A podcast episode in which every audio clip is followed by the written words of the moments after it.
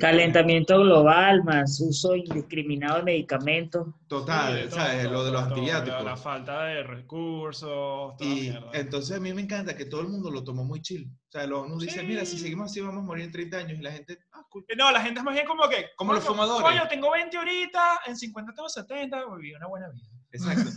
y, y yo digo, es que tienen esa misma mentalidad que los fumadores. O sea, es como, ah, esto mata, pero aquí. ujú. Y, Claro. y, pero me alegró la noticia porque yo digo que de entonces de una manera u otra el chavismo se va a acabar. El Ah, comunismo, el comunismo.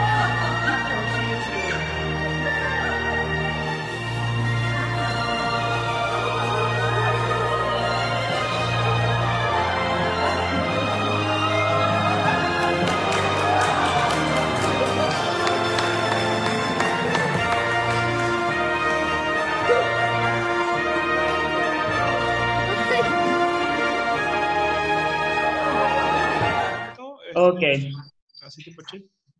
Mira, a propósito, ¿dónde. ¿dónde está tu, tu, tu novia que no, que no va a estar? Está indispuesta de salud. Ah, Ah. oh, qué chimbo. Esperemos no sea Sí. corona, ¿eh? Pero es No, una no, no, no vale, ¿no? extraña para usar. Indispuesta. Indispuesta. Indispuesta de salud. Indispuesta es lo que sí, dice un sí, asesino serial. Indispuesta es cuando- que no quiero. O, eso- Sí, no, es un asesino serial que, Sí. "Ey, ¿y dónde está tu hermano? Está. Sí, que, que lo mata, que lo mataste. Que yo lo maté. Sí, sí, sí. Pero bueno, comenzamos. Dale, dale Bueno, play. ok, Tenemos una canción, ¿eh? Y un, y un, dos, tres, cuatro. Para pa pa pa para pa pa pa de tu lado ya, ¿no? ya ya llevamos tanto tiempo haciendo esto que ya como que ya no no quiero escuchar la canción este, pero bueno bienvenidos a otro episodio de Seguimos Chévere Eh, eh, con nosotros tenemos a Paul Solano él es eh, bueno Vamos a, vamos a dejar que él, que, que hable por sí solo. Hola, Paul. eh, buena- buenas noches, tardes, eh, días. No sabemos ya cómo es la Es cosa. un podcast. la gente Es un podcast, si estás en la bicicleta, en el carro, nos está escuchando. Paul, Bien. háblanos un poco sobre ti. Bien, este, nada, Ricardo, ¿qué tal? Un gusto hablar contigo, hablar con ustedes, conocer también a Miguel. Eh, un placer estar aquí en el podcast con ustedes, hablarles un poco de lo que es estar acá, pues, en Perú como médico cirujano, que es lo que soy. Sin embargo, este, antes que todo, eh, ha sido, pues, hablando un poco de mí. Bien, han sido dos años y medio que al inicio fueron rudos porque el llegar a un país, como bien te mencioné, de vacaciones es una cosa y para vivir otra. Entonces, evidentemente, cuando ya te planeas vivir en un país, eh, tienes que tener las miras a muchas cosas. Dentro de eso, como médico, primeramente es tratar de regular todas las cosas eh, para poder ejercer. Y eso no es rápido. Eso demanda tiempo, demanda costos, eh, demanda, digamos que incluso esfuerzo físico, mental, todo, ¿no? Pero bueno, este, se logró, así que actualmente te puedo decir, sí, este, soy médico cirujano aquí en Perú, en Lima, Perú. Este, nada, 29 años, actualmente con dos hijos felinos, uno se llama Biggie, el otro es Bonnie, son este, mis amados, de hecho uno de ellos vino conmigo desde Venezuela, que es el más gordito, se llama Biggie, de ahí viene su nombre, porque del inglés el big de grande, pero obviamente como los gatitos escuchan, son sonidos agudos, tuve que ponerle Biggie. Ah, verdad, cierto. Sí, Ah, es, sí, verdad, es pues, verdad, yo escuchan el sonido agudo, pues, y a veces la gente no entiende porque, porque mi gato no entiende cuando lo llamo, es porque lo llaman casi José. No, tienes Sí, Tom, José, Tom, no Sí. sé, Lucho, con nombres Sí. que no van a oír, pues. Sí. Pero tú ves mis gatos y los dos escuchan sus nombres y lo saben, porque Biggie es agudo y Bonnie es agudo. Es agudo también. Vale, ok. Mira, tengo una duda antes de empezar con... con tú eres, di- mencionaste que eres cirujano en Perú. Ajá. Eso hay un mito que yo había oído y quería ver si lo podías responder, que los cirujanos venezolanos son muy demandados alrededor del mundo porque son expertos en herida de bala. No, de verdad, de verdad, yo lo había oído en un sitio. Bueno, supongo, ¿no? sé. O sea, tienen como más experiencia práctica en cuanto a, a las heridas de bala. Había escuchado yo. A, a ver, a ver, a ver. Este, el título con el cual ejercemos nosotros los a ver, a médicos, ver, a ver, salimos directamente Ajá. de, o sea, del pregrado Sí. en la universidad, es médico cirujano, y ese es el título que todos salimos, todos los médicos, todos, así sean médicos generales, su título va a decir médico Médico cirujano. cirujano. Eso no quiere decir que tú seas cirujano general, o Claro. cirujano plástico, o Claro. cirujano... Acabo de quedar como el más inculto de, De, de la medicina. Bueno, todos aprendemos, eh, todo- todos los días son un nuevo día para aprender. No, o sea, si tú quieres estudiar eh, para eso, Miguel, tienes que ver el- herida de bala 1, 2 y 3 en la, en la universidad. Algo así. Oye, ¿y, qué- y qué tal la clase? Es un tiro al piso. ah, bueno, eso. Eso no quiere decir que yo en mi vida de, de- de estudiante de medicina, incluso ejerciendo la rural, yo no haya visto heridas de bala. Las he visto, sí. Incluso he estado asistiendo, sí. Porque en las salas de trauma shock en Venezuela, que uno llama las salas de trauma, las salas donde Todas te las salas en Venezuela son de trauma. Sí. mal, muy mal, obviamente, la gran mayoría de casos que ingresan son por politraumatismos y traumatismos, en este caso, este, ya sea por heridas de bala o heridas por Ok. percusión. Eso sí suele suceder con con el bastante. budar en la cabeza. También sucede. No, Bueno, no, pues, el caso más horrible del que yo he visto, Ajá. por ejemplo, y que siempre fue, hasta ahorita lo recuerdo, es una persona que llegó evidentemente sin signos vitales, o si llegó con los signos Oh. fue muy, muy bajo, estamos hablando de una bradicardia extrema, estamos 25, 35 latidos por minuto, Ok. Este, y créeme que ya es una persona que iba a morir. Tenía todo el rostro totalmente desfigurado, el- Wow. con, con decirte que uno de los globos oculares estaba por, de- por, por poner queda el flequillo del, del flequillo del cabello, bueno, ahí había uno, el otro globo ocular estaba por la nariz, Oh, la nariz estaba hacia adentro, oh, ¿ok? Bueno, esta parte la cortamos porque... Wow, tú sabes lo sea, más fuerte de la historia, es el lenguaje Sí, técnico, sí, el que lo hace más sí, fuerte. Sí, así lo dices con una normalidad para nosotros... No, y además el globo ocular, y es como, ya me imagino el ojo así, como en, en, en la Sí, de eh, Horrible, horrible. Y era porque, bueno, el, el señor Sí. este, había violado a una niña y la misma gente Mierda. del pueblo Ujú. se dio cuenta del, del caso y lo que hicieron fue paliarlo. Lo agarraron con bates y le destrozaron la cara ¿Te hubieras totalmente. imaginado que, que, que hubiera sido Mierda. una equivocación y no hubiera sido él? Mierda. Mm, ah, bueno. Puede pasar. Pero bueno, Sí, eh, pasar. eh, bueno, eh, Paul, vamos a... Dijiste dos años, más o menos dos años que te mudaste a, a- al, al Perú, eh, en 2018. Eh, quería comenzar preguntándote que, por qué te mudaste, o sea, qué, qué fue, o cuánto tiempo llevas pensando en mudarte, o qué fue lo que ¿Cuál fue el momento en- explotó la, la pólvora. ¿Cuál fue el momento que tú dijiste, coño, me voy, me voy a Perú? Ya. Bien, cuando llegué a tener tres trabajos, uno para el Estado y dos privados, y mi sueldo mensual fue máximo de unos 6 dólares. Para lo cual invertía como 5 en comida y solo me quedaba uno para mí, y entonces no me, no me alcanzaban las cosas. Evidentemente, si uno surge como un profesional en un país es porque quieres ayudar a tu familia de alguna manera, Claro. pero no podía. Por más que yo podría querer y desear mucho, no les podía ayudar a mi mamá, ni a mi papá, ni a mi hermano, a nadie. Claro. Entonces llegó un punto en que poco a poco la crisis fue acrecentándose y entonces en ese sentido fue cuando ya yo llegó un momento en que ya, pues basta, basta, yo necesito salir de aquí y ver cómo hago porque primero, aquí estando en Venezuela no me voy a poder comprarme un carro, no me voy a poder en ningún momento comprarme una casa, no voy a poder tener mis cosas, no voy a poder, voy a estar todo el tiempo, con- valga la, valga la palabra grosera, como un parásito en mi casa. Mm, no mm, está bien. O sea, tú tienes que de verdad ser alguien más, surgir y bueno, así. Sí. Y dije, nada, me tengo que ir, simple. Oye, creo, creo que es una de las cosas más tristes de, o sea, de esa fuga de, de cerebros, es- es- es- son, son los servidores públicos, o sea, tú, tú como médico Sí. o la, la gente que trabaja en educación, o sea, son una de las profesiones más importantes, no, no por de- desacreditar las otras, pero tal vez una de las más importantes de, de- de- que El- puede tener un país. Es que literalmente es la gente que te mantiene viva. Exacto. Y, y, y, y, y como tú dices que ganabas 9, dólares, creo que fue lo que dijiste, 6, dólares. Oye, o sea, obviamente no, eh, eh, a pesar de que tú quieras am- amar a tu país, porque no es solo eh, ayudar a, a hacer tu profesión, sino también estás haciéndolo por los venezolanos, en, en cierto modo, Es- este, y, que, y que el país no te retribuya a ti ese esfuerzo que tú estás haciendo. Es algo bastante triste, pues. Muy heavy. claro. Este, y bueno, eh, ¿cómo fue, eh, una vez que te mudaste a Perú, cómo fue tu experiencia el, lo- el primer mes, por así decirlo?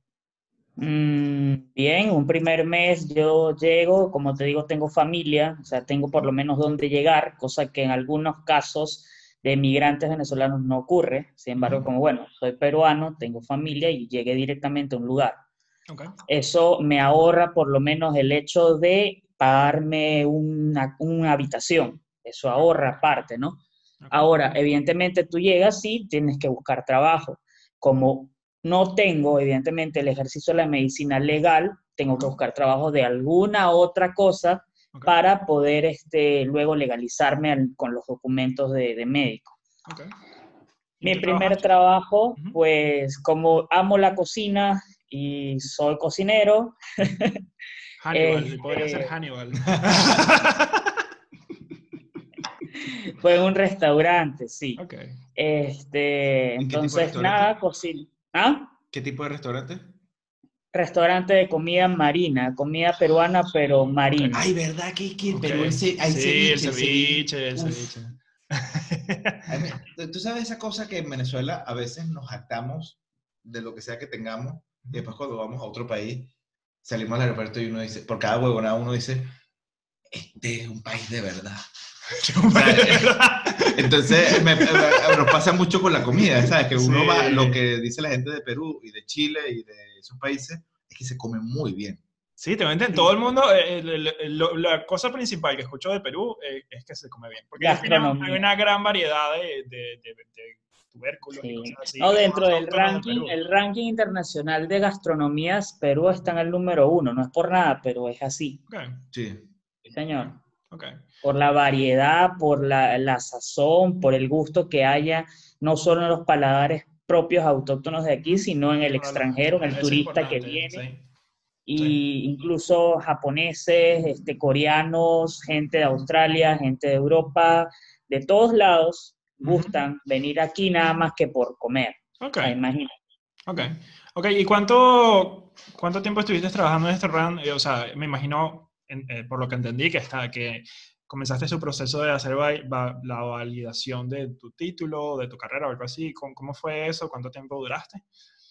Ah, bueno, este, primero, créeme que no es que continúe en ese mismo trabajo porque quisieron abusar legalmente en las horas de trabajo de parte de mí. Ajá. Entonces, en un inicio me indicaron que yo iba a ser, por ejemplo, el cocinero, pero entonces tenía un horario de trabajo de ocho horas, es lo que me habían indicado en un inicio, Sí. con un salario, ponte, un poquito más por encima del mínimo, Ok. un poquito más.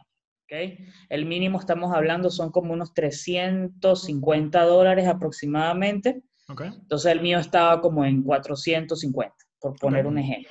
Hay eh, un pequeño inciso que el comediante Chris Rock dice que el sueldo mínimo es una cosa horrible porque es tu jefe diciéndote te quisiera pagar menos, pero es ilegal. sí. Sí. literal. Sí, pues entonces nada, yo continúo, comienzo a trabajar allí, pero habré estado una semana en la cual ya el jefe o digamos que el dueño del restaurante fue el que yo nunca vi un ayudante de cocina trabajando conmigo. Ok. Este, el restaurante era grande y demandaba por lo menos de tres meseros y solamente había uno. Este, nada, en los mercados, que se supone yo tampoco debía hacer, también los terminé haciendo. Yo hice mercados, hice ayudante de cocina y era cocinero. Entonces te imaginarás el cansancio. Hacías porque- todo y, o sea, eh, o sea, te estabas para eso ayudando. montabas tu propio restaurante. Pero entonces te estabas ayudando a ti mismo. ¿Cómo, cómo eres ayudante de cocina? Y Él era ayudante de cocina así mismo. Es como cuando uno, Cocinaba y luego Cuando- lo, lo ponía en el cuando plato. cuando uno se ve al espejo y dice, tú puedes, hermano. Tú puedes, tú puedes, Paul, tú puedes. Sí, no, no, no, no era, no era fácil. Entonces los turnos de 8 horas terminando siendo de 12, yo diría que hasta 14 horas, porque comenzaba a las 7 de la mañana y salía a las 10, 11 de la noche. Wow. Y no, no, la verdad que destrozado. primero no aguanté y segundo ese abuso no, no era tolerable, o sea, porque no me iban a mejorar el sueldo por eso, por quedarme más tiempo. No pagaban las horas extra. Mm. No, jamás en la vida. Wow, no, es- eso es, eso es terrible. Ahí es- eso, Eh, eh, eh, laboral. casi que ilegal, pues. sí. Sí, Eh, sí, de hecho. Y sí, eso legal. sucede aquí bastante con un montón de venezolanos que vienen a este país. Eso sucede bastante, bastante. Ok.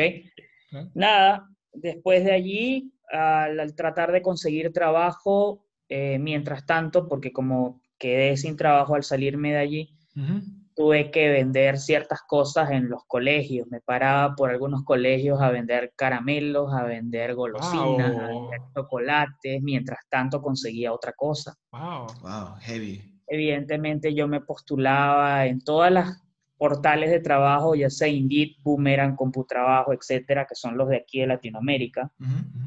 Eh, y nada, pues trataba y trataba de conseguir, pero era difícil. Llamaban y todo, no, sí, ya le llamamos luego, este, sí estamos interesados, pero ya le llamamos, ese, ya le llamamos, tú sabes, pues, ¿no? Él, yo, él no te llamó nunca. Yo No estuve, tú, yo te llamo. yo estuve desempleado recientemente y es que uno va bajando sus estándares. Es como cuando Es como abres la nevera y no hay nada, y la vuelves a cerrar, pero después la vuelves a abrir con menos estándares y después la vuelves a cerrar. Sí, me como los huevos crudos. Yo, yo, yo, yo me encontré ya de- después de un mes de, de no tener trabajo, a las 3 de la mañana escribiéndole al Jumbo, que el central madrilense aquí, Sí. un motivation letter, una carta de por qué me parece la mejor idea yo trabajar en el mercado. También escribí al Jumbo. A las 3 de la mañana, así todo, yo, yo nací para trabajar en un mercado, Sí, me tiene mucho. yo vengo de Venezuela y estoy Allí, obsesionado con los allí nosotros poníamos bolsas y tal. Sí, sí, no, me imagino. Sí. Y es eso, pues el hecho de que realmente a mí no me hacía menos ni me hacía más persona el estar haciendo esas cosas como médico, pero lógico, no, no era justo. Sí, No No era- se siente justo. Sí, y sí. uno.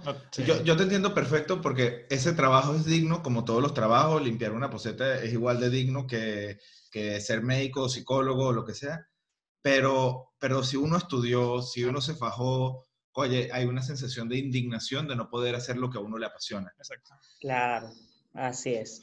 Pero bueno, gracias a Dios, este, luego de un cierto tiempo, habrá pasado un mes y medio que estuve en esa situación de búsqueda, em, en una clínica, de hecho, la mejor clínica aquí al Perú, que es Clínica Internacional, este, como que les interesó mi currículum, les interesó de repente, no sé, lo que, lo que veían en él, y Ok, me citan a una entrevista laboral. ok.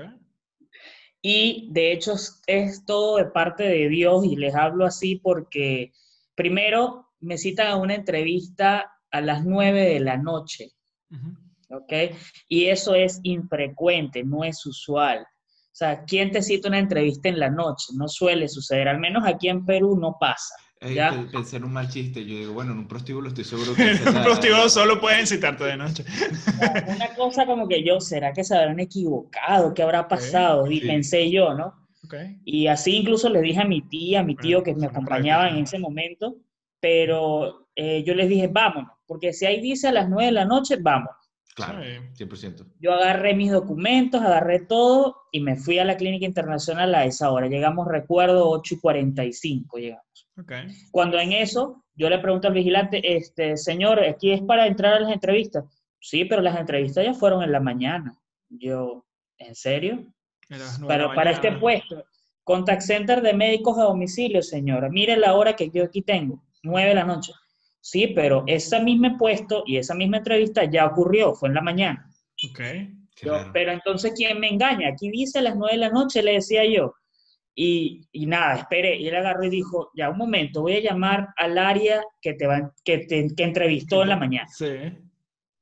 agarra, se comunica por su radio, llama a la, a la chica que estaba en cargo de esa área y me dice, ya, espera un momento que te van a atender. Yo, ok, llega ella y me dice, mira, este, a ver, a ver, a ver, muéstrame la captura, muéstrame el correo, porque tampoco lo creía.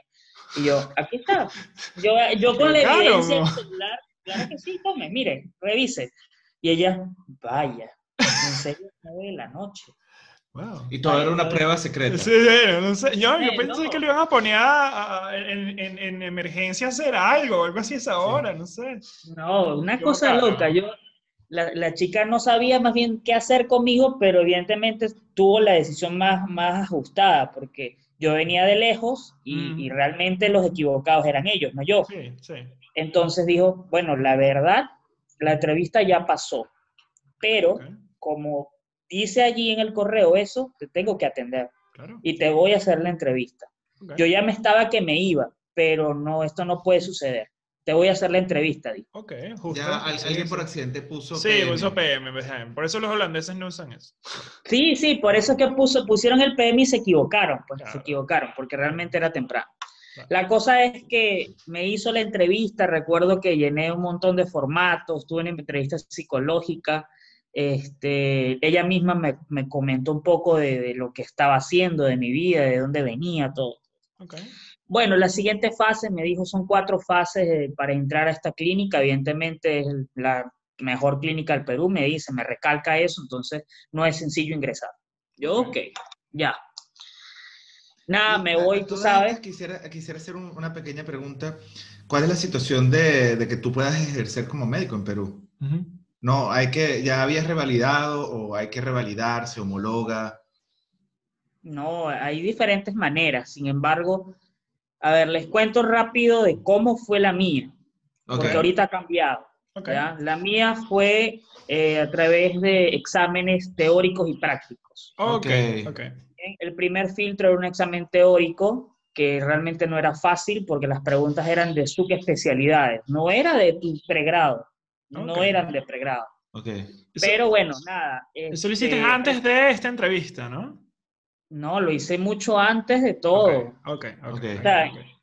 no, no, no, ya vaya. Vamos a organizarnos en el tiempo. No, no, sí, sí, sí, Me encanta, es una película de Tarantino. Luego regresa al pasado. no estoy ingresando como médico, ah, ojo. No. ¿De qué era el puesto? El puesto es ejecutivo de contact center como ah, médico. Sí, sí, lo ya, yo trabajé en un call center. Okay. Es otra cosa. Ok. Ah, y, y, y, por cuestión de cuánto, ajá, em, dijiste que te hicieron la entrevista, eh, eran cuatro fases, trabajaste en el call center, ¿verdad? ¿Cuánto, ¿Cuánto tiempo estuviste trabajando ahí? Allí trabajé hasta que me pude colegiar, es decir, un año y dos meses. Bueno, pero por lo menos tenías algo un poquito más relacionado al área y era un trabajo un poquito Exactamente. Sí, ya este es un trabajo ahora más digno, más decente, ya serio, formal, tenía todos sus beneficios, eh, todo pues. Y posterior, luego que lograste, eh, eh, ¿estás trabajando en el mismo hospital o, estás trabajando en otro sitio? No, ya estoy ahorita trabajando para el sistema público. Ok. Qué cool. Ok. Sí. Cuéntame, cuéntame un poco, porque nosotros hablamos hace, hace un par de meses o algo así. En aquel entonces tú estabas trabajando en un hospital que, si no me equivoco, eh, era, era en el área cercana a, una mina, si no me equivoco. Eh, ¿Pudieras comentarnos mm. un poco sobre eso y cómo era la experiencia allí, especialmente ahora con, lo, con la pandemia? Ah, ya. Allí, cuando creo que estuvimos en contacto, era para Clínica Internacional también, pero simplemente hice una suplencia. Era este, médico asistencial de régimen minero para una mina. La mina se llama Narcón en Nazca. Es una, digamos un estado lejano de aquí de, la capital. Es como a unas 10 horas, 12 horas de aquí, más o menos. este, la labor realmente, ya estando en pandemia, Evidentemente, tú atendías casos respiratorios, todos, sin embargo, en todos tú tenías la sospecha de que podrían ser coronavirus. Sin embargo, si quieren llevarse de repente como que la nota más sorpresiva de toda esta guardia ya en ese trabajo fue que atendí pacientes, por ejemplo, con infecciones del tracto urinario alto, que realmente eran infecciones urinarias, pero realmente también eran pacientes COVID positivos. Entonces, no, tú, no, tú los atendías y decías, ok, esto es una infección urinaria, pero entonces luego también te dabas cuenta que también eran COVID. De la misma forma, también una Ah. apendicitis que también era COVID. Ok. Entonces, sí, casos extraños, casos muy extraños que tú dices, vaya, imagínate cómo simulan las cosas o cómo pueden ser ambas cosas eh, coexistir al mismo tiempo. Ok. Y evidentemente como médico tienes que tener mucho cuidado y no confiarte en ningún momento de ningún tipo de, de enfermedad. ¿Y, y actualmente ¿qué está, en qué estás trabajando ahorita? Te dijiste que regresaste a la, a la capital. ¿Qué, qué estás ejerciendo allá? ¿También estás trabajando en, en función a COVID o, o estás haciendo otras cosas? Sí, estoy para el Ministerio de Salud, también como médico asistencial, en este caso de un ambulatorio, un ambulatorio rural. Ok. Digo ambulatorio porque para que me puedas entender, porque aquí las llaman postas, pero ambulatorios en Venezuela, ¿sí? Ok, sí, sí. Este, y nada, igual, también soy médico contratado para solamente atender casos COVID. ok. Así es. Ok. Y bueno, ya que estamos en esto, porque eh, parte de las razones por las cuales quería entrevistarte es porque no, no hemos entrevistado a, a un doctor antes, a un médico antes. Rápidamente, desde tu punto de vista y tu experiencia, eh, ¿qué es lo que tú le dirías a la gente, que, desde tu experiencia, qué es lo que le dirías a la gente que deberían hacer? Siendo un venezolano que emigró a Perú con su título de doctor o que está pensando en emigrar. No, yo lo decía, yo lo decía desde el punto de vista de, de- de la pandemia, pues. Ah, ok, ok. Ya, a ver, este, nada, sigan cuidándose, que a pesar de que la gente, algunas personas lo, lo toman muy a la ligera, realmente todos lo tomamos a la ligera hasta cuando está en un familiar nuestro. Es así. Triste, pero suele suceder que todos pensamos que el uso, por ejemplo, tan básico, que es el uso de la mascarilla, nos puede proteger mucho, pues es totalmente cierto.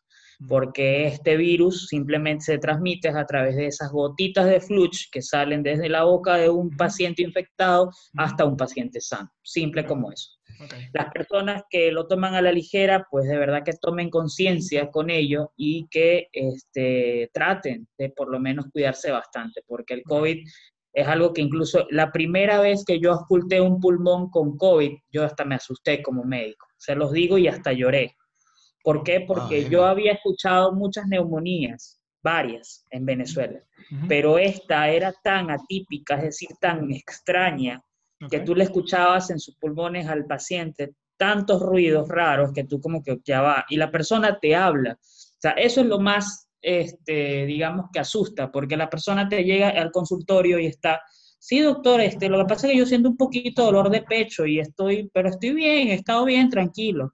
Tú le mides la saturación y le escuchas sus pulmones y eso es un paciente que está grave. Ok. O sea, tú te asustas porque él está bien, digamos que entre comillas. Realmente Se está muy No mal. se siente tan mal, pero en realidad está terrible.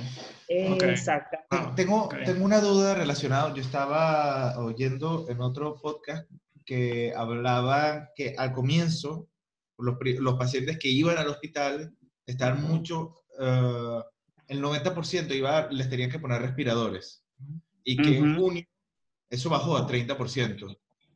Y eso en parte es porque se sabe, sa- eh, los médicos han ido aprendiendo con la marcha cómo tratar el COVID. ¿Esa ha sido tu experiencia? Sí, así es.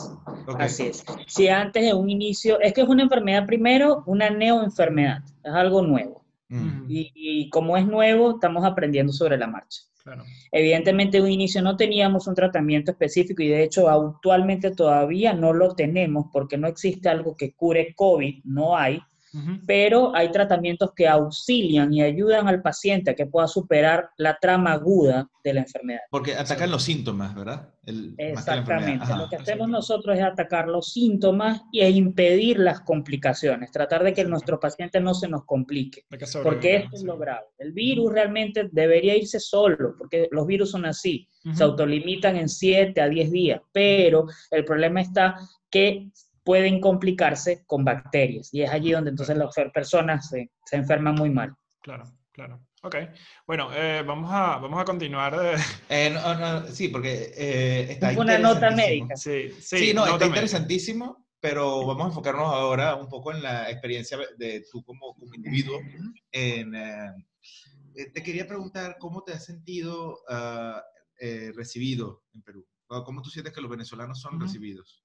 Ya, a ver. Porque Perú creo que es el, Sí, el segundo país bastante. con, ¿sabes? Porque Colombia obviamente es el que tiene más, porque está ahí a, a pata y mingo, pero creo que Perú es el que tiene más después de Colombia, En sí. eh, que ha sido como más afectado por la migración venezolana, que por un lado, en lo positivo, la, la migración venezolana subió mucho la economía de Perú, o sea, su Producto es. Bruto, Ujú. Pero eh, creo que no pedían tantos pasaportes antes, tanta visa, no lo pedían, y ahorita sí lo piden, pero, pero que siento que es como mixta, eh, mixta la recepción de los venezolanos en Perú. En, Sí. cua- en cuanto a lo económico y el go- gobierno, pero no sé tú como persona cómo te relacionas con, con la gente. Bueno, eh, como les dije que estaba en un tiempo en búsqueda de trabajo, en un momento, una breve experiencia para más o menos ver lo que puede pasar en la búsqueda de trabajo, nada más, por ejemplo. Este, tú veías por la calle muchos títulos de se busca tal, se busca tal, eh, en tal lugar. Tú acudías al lugar y este, de repente eres el primero en la cola para la entrevista pasabas y te decían, no, este, ya está tomado el, el- ya está tomado el empleo, así. Entonces yo, ok, y luego te quedabas afuera esperando un momentico y entraba otro que si era peruano totalmente Oh. y le decían, no, sí, sí, pase por aquí, que ya lo están esperando. Yo como que, ah, ok. Oh. Qué fuerte. Pero, y, y eso, es- eso es raro, porque tú, tú o sea... Claro, pero- yo, pero- yo tengo DNI, la cosa es que yo Sí. hablo venezolano. Sí, esa es- sería la, la diferencia, pues, pero, o sea, no es como si fueras, no sé, eh, O sea, racismo, eh, claro. árabe, qué sé yo, no Claro, sé, chino, claro, la ¿sabes? Tú puedes pasar por Esto también es peruano. racismo, claro. No, pero estoy diciendo, eh, una persona que claramente, como el fenotipo. fisiológicamente, no es de Perú, ¿sabes? Tú fi- fisiológicamente eres, eres peruano, pues. Claro, sí, entonces es lo que te digo, pues eso, la xenofobia en un inicio no existía. Cuando yo llegué, este, ni bien llegué, habló en mayo de 2018, y sé que incluso antes, 2017, que ya estaban los venezolanos emigrando, fueron muy bien recibidos, como que, ah, no, sí, mira, de Venezuela, no sé qué, la, la linda Venezuela, recibían, no, venga, vamos a ayudarlos, vamos a trabajar por acá, darles empleo, esa era la forma, ¿no? Pero como llegó un momento en que la migración fue tan, tanta, este, los peruanos se comenzaron a, a sentir de repente quizás un poco resentidos en el hecho de que, y que supuestamente se les quitaban los empleos, nosotros a ellos, Ujú. cosa que realmente no, no es porque este, el que quiere trabajar, Bueno, trabaja, ¿ok? eh, Y lo busca. No, totalmente. Yo estoy de acuerdo con eso, pero, pero es que yo creo que es imposible como, como país prepararte en cuanto a tu estructura interna a recibir una migración tan masiva. Tan grande, eso, exacto. Y hace que la gente se ponga más, más temerosa y tienda a generalizar. Claro. Claro, O sea, claro, y- sin embargo, eso igual no justifica los actos de xenofobia. No, no, para Por nada. tanto, Tú eres eh, culto o tú eres, digamos, que respetas al valor humano, así sea de quien sea, Exacto. sea chino, japonés, de donde venga. Es así. Y Una pregunta. eh, Perú sigue siendo un país en Latinoamérica, me imagino que habrán eh, a nivel cultural, social, debe ser parecido a Venezuela. Más, ¿tú, tú cómo nos dirías que, que, que difiere la sociedad peruana con respecto a la venezolana? ¿Qué, qué, qué- cómo te sientes tú en, en Perú? Si, si tú pudieras, la pregunta que siempre hacemos, si tú pudieras eh, regresar a, esos dos años atrás y hablar contigo mismo y- y decirte cómo, cómo es la sociedad peruana, a pesar de que ya estuviste allá de vacaciones antes, ¿tú qué es lo que te dirías? Mm, Vaya, no sé, como que mentalízate que las cosas no van a ser fáciles, de que vas a tener que luchar bastante, que vas a tener que esperar un buen tiempo antes de volver a agarrar una bata y un estetoscopio, literal. ¿Qué tal? Cara, Muchos cara. Sí, profesionales. porque demoró, demoró dos años, más o menos, dos años en volver a agarrar una bata y un estetoscopio para ejercer. Y créeme que una vez que lo hice, la, ¿Cómo te la- sentiste? la- la Glorioso. ¿verdad? felicidad fue normal. Cuando aprobé el último examen práctico, lo primero que hice fue llamar a mi mamá y, y yo lloré allí porque no fue fácil. O sea, es conjurado, fue, fue fuerte, Sí, pero yo- se logró. Yo estudié psicología y ha sido difícil, o sea, no he- aún no he logrado revalidar el título, Y además, yo creo que el día que yo pueda atender a un paciente, o sea, el primer paciente que venga, él, él me va a tener que consolar a mí. Vas a estar llorando. Ah, Doctor, ¿qué ah, pasó? Tú no sabes lo importante que es que tú hayas venido hoy aquí. Y el tipo, verga, a mí me violaron de niño, pero tú eres el que tiene peo. Ah, Exacto. Sí, es Sí. muy importante. Ah, muy bueno. importante.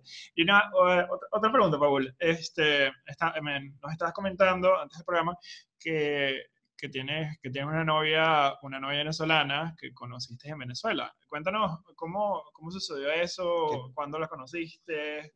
Que conoció en Perú. No, la conocí No, perdón, que, que- eh, disculpa, que conociste en Perú. Pues. Sí, este, nada, ella también es médico, eh, trabaja también para el Estado. Ujú. Igual que yo, le tocó también pasar por tantas cosas y, y evidentemente no llegar ejerciendo. O sea, más o menos una historia, digamos, parecida, pero evidentemente distinta porque es otra persona y, Claro. y además de ser otra persona es mujer. O sea, no es por cuestiones de, de que el hombre y la mujer, sino que simplemente son sexos distintos y evidentemente sí, sí tienen sus, como que sus roces diferentes. Sí. Este, nada, ¿cómo me va con ella? Yo soy feliz, la verdad, este, actualmente vivimos juntos, eh, estamos con nuestros gatitos, eh, este, nada, cada uno en su trabajo, pero nos amamos mucho y, y nada, con planes evidentemente a casarnos en algún momento, Bueno. claro que sí. Y eh, yo había oído que, por ejemplo, en el teatro, tú- la gente solo sale con gente del teatro porque dice que es la única gente que puede Sí. comprender ser tan intenso y Sí. los horarios. Sí. Yo me pregunto, es, muy, es mucho más sencillo estar eh, con, con una doctora, ¿verdad? Porque, Ah. porque, Yo conocí, mucha- yo conocí en Venezuela muchas parejas de doctores, de familias que Ah. el madre y la pa- el, Por- el padre eran. Porque yo creo que un doctor, que, que tú estés em- empatado con un doctor, ella eh, entiende que los shifts son largos, que, eh, que a veces Sí. cuadrar un día libre entre los dos eh, va a ser muy Sí. difícil, Y puedes, pero que los dos lo Sí. entienden. y puedes limpiar un pollo Sí. sin que le dé asco tampoco. Sí, sí, no, de hecho, de hecho que, que sí tiene sus beneficios, porque como dices, eh, el médico tiene a veces horarios locos y, y muchas veces está ausente en casa. Eh, pero siempre y cuando, pues, como digo, el amor sí sea, pues, real y que de verdad le interese a tan mutuo, se puede todo, porque Claro. se cuadran, se cuadran los tiempos, se cuadran los días libres, uno busca estar con el otro o salir en algún momento, siempre está uno pendiente el uno del otro y eso es lo importante. Y sí es bueno que seamos médicos ambos porque entre nosotros los dos nos entendemos, bastante, bastante, bastante. Y en esta entrevista, esta, esta pregunta nunca la he hecho en el programa, pero ah, que hablaste que antes del programa estabas en la iglesia y Mm. que en varios, eh, eh, en pequeños comentarios has mencionado a Dios en el programa. Ah, te quería preguntar si, si, si Dios ha sido algo importante en, también en tu migración. Claro. Bien, no, sí, claro que sí. Este, bueno, no sé si Ricardo, Ricardo debe saber que yo soy cristiano. Entonces, sí, de verdad que todas las cosas que yo he logrado, las he logrado gracias a Dios. Y de verdad, si tengo que agradecer algo, se lo tengo que agradecer todo, y es a Él y todos los días, porque Él es quien ha permitido cada uno de los obstáculos, cada una de las cosas que he pasado y todo, y así de esta manera hoy soy quien soy, y aquí estoy pues delante de ustedes para mostrarme ya pues una persona, digamos que tranquila, eh, en la espera de la voluntad de Dios y, continuando adelante Ujú. cosa que quizás en su momento el testimonio de cómo yo me hice cristiano, Sí. me gustaría compartírselos en algún momento, porque de verdad que es también pues bien, bien bonito y tiene mucho que ver con el ser médico. Yo no fuera médico si no fuera por él. Ok. Me parece, me parece genial. eh, Una de las cosas de la religión que me parece que son buenas eh, es eso, pues, o sea, que, que en momentos difíciles, por ejemplo, eh, la- las personas que son bastante religiosas tienen, tienen eh, eh, eso que los ayuda eh, personalmente a, a superarse. eh, Sí. Es como la base, pues, para, para esas personas. Por ejemplo, creo que en Alcohólicos Anónimos el segundo, el primer paso es reconocer que eres alcohólico, pero el segundo paso es aceptar que hay un poder superior. Porque aceptar- aceptarlo, exacto. Es, es aceptarlo. aceptar que hay un poder. El primer paso es decir, bueno, soy alcohólico, buenísimo. Pero, pero el, el segundo paso, que siempre me ha llamado la atención, es reconocer que hay un poder superior. porque Claro. eso le da fuerza también a, la- a la- a una persona que siente que se ha fallado a sí misma varias veces y que tiene que ir por un camino de redención ahora, eh, le da la fuerza de creer en algo y creo que es algo muy noble. Y una pregunta, Sí, eh, es. eh, con, o sea, tienes una novia venezolana y quería hacerte una pregunta rápido. Eh, en este tiempo que llevas en Perú, ¿tú te has relacionado con otras personas, con otros venezolanos o, o te relacionas con, son con peruanos? ¿Con qué clase de personas te relacionas normalmente? Mira, la verdad, con todo el mundo. O sea, en el trabajo, en los trabajos por lo general, eh, tú sabes cómo es uno. O sea, la Ujú. cultura venezolana es el que tú hablas hasta con el de la panería, con el que está acostado. Sí. Entonces, sí, nada, en mi trabajo, por ejemplo, en la clínica, todavía conservo todas esas amistades. Este, son todas chicas porque en el call center, Ujú. cuando en un inicio me hicieron la entrevista, a mí clarito me dijeron, este, tú eres el primer hombre que vamos a añadir a este call center. Y de verdad que espero no nos dejes mal, literal. Oh. Y yo como que, ok, bueno, para adelante, pues, ¿no? Y gracias a Dios, este, de verdad no los dejé mal y Ok. hice mi trabajo bien, pero sí me relacioné como con unas 12, 14 chicas de allí y todas de verdad que son amigas, muy buenas amigas, incluso todavía las eh, hablo con ellas en algunas oportunidades y tengo pendiente de salir, pero son, todas son peruanas, por ejemplo, Ok. en ese caso, Ok. ¿ya? Este, de la misma forma, este, gente venezolana sí, también conozco, Ujú. están dentro de las mismas personas que cuando yo apenas llegué, este, éramos muchos médicos Y eh, todos estábamos colegiándonos. Y en ese Sí. momento que nos estamos colegiando, muchos son venezolanos. Así como conocí también una de Cuba, una de Estados Unidos, otro también que era de Austria, etcétera, que Ah. vienen a colegiarse al Perú, pero este, todos también muchos venezolanos. Ok. Dentro de ellos está el doctor César Contreras, está la doctora Rosemary, por ejemplo, el doctor Jairo, que es de mi propia, mi- de mi promoción, Ok.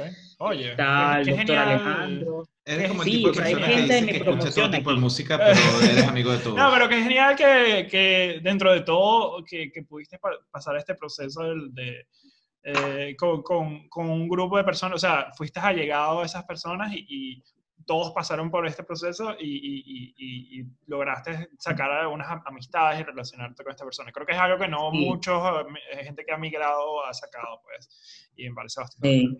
Y bueno, eh, creo que ya, ya, ya vamos para la pregunta final, no sé si tienes Bueno, alguna otra... ah, bueno, te queríamos preguntar qué consejo le da, que, Mm. que sientas que no hemos tocado aún, eh, ¿qué consejo le darías a alguien que esté escuchando el podcast que eh, piense en mudarse a Perú?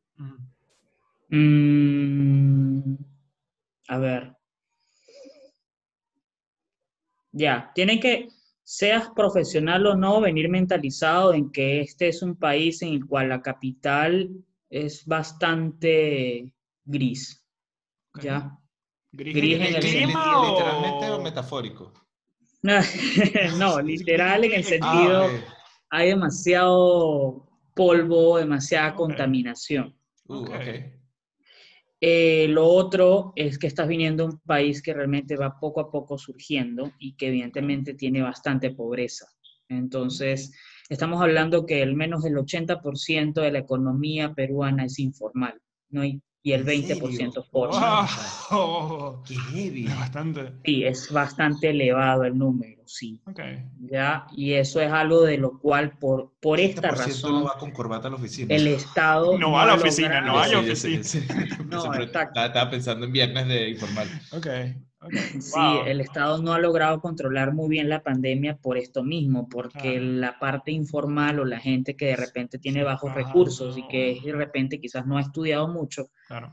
este, no logra entender incluso póngase una mascarilla, señora, o debe Sí. usar este tipo de medidas. Es más difícil llevar, llevar las normas, pues. Sí, es mucho más difícil. Claro. Este, nada, mentalizarse en eso y venir con plata, porque evidentemente salir de la nada aquí es rudo. O sea, tienes que venir con una plata para ¿Cuánto tú di- tú poder más o menos levantar. que.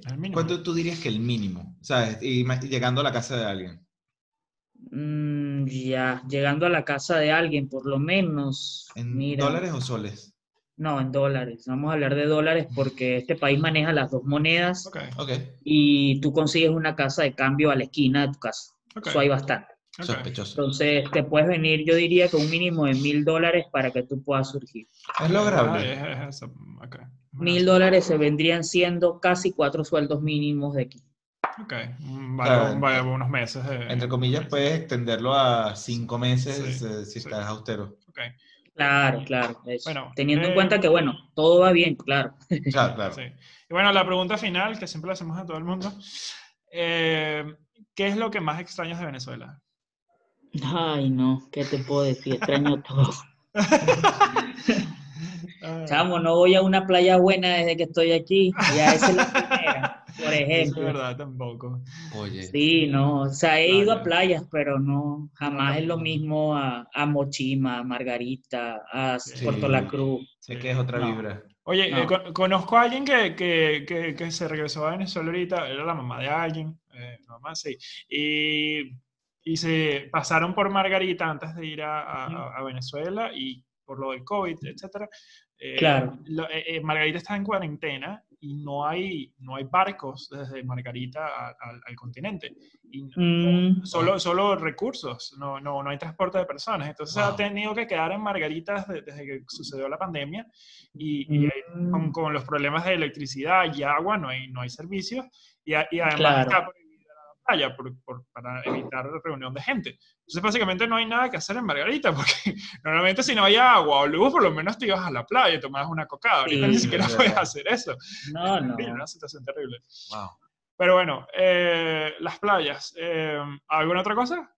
Sí, no, las playas, este, yo diría que aquí entre nos y calladito, porque me escuchan los vecinos, la cultura, Oh, Cultura. ok, Sí, la claro. sociedad, sí, una sí. sociedad más abierta, más, este, alegre, más feliz. Aquí hay mucha res- muchos son reservados, muchos son de cara de pocos amigos. Incluso siendo latino, Uh, hablan el mismo idioma. hablan- Sí, sí. Es que yo creo que- son muy así. Creo que la gente asocia mucho el latino al caribeño. Eh, en, el exterior, en el exterior, Eh, me refiero. sí. A Europa, Estados Unidos. No, sí, es latino. Sí, eh, eh, se están imaginando a un cubano o a un puertorriqueño, a un Sí, venezolano. Sí. Pero Sí. con estas entrevistas, cre- yo por- personalmente, mi insight es que el, el- el latinoamericano, entre más al sur tú te vas, es una persona muy, que no tan parecida al venezolano en esa cosa que, o del caribeño. O sea, que es, es un- una persona un poco como más europea en ese sentido. Yo, yo creo que está en Ajá, función sí. a qué tanto calor hace, es en función del clima. Mientras más te alejas de- de- del trópico, Del la Ecuador, gente del es más trópico. fría, es, es Sí, como el clima. no, yo, yo- yo creo que la original revolución bolivariana, la de Bolívar, habrá dejado a esos países medio tocados. quizás. Exacto, literal. Pero bueno, eh, muchas gracias, Paul, por, por, de- por hablar con nosotros y, y con- contarnos de tu experiencia. Y, Mm. y bueno, te, te- te deseo lo mejor con tu novia y, y- y espero que puedas seguir, seguir ejerciendo tu profesión y que tengas mucho éxito. Sí.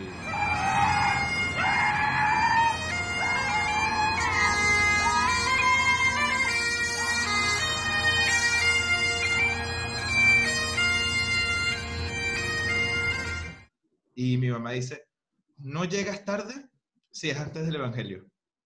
Sí, Ya. también, a mí- también decían eso. También decían eso.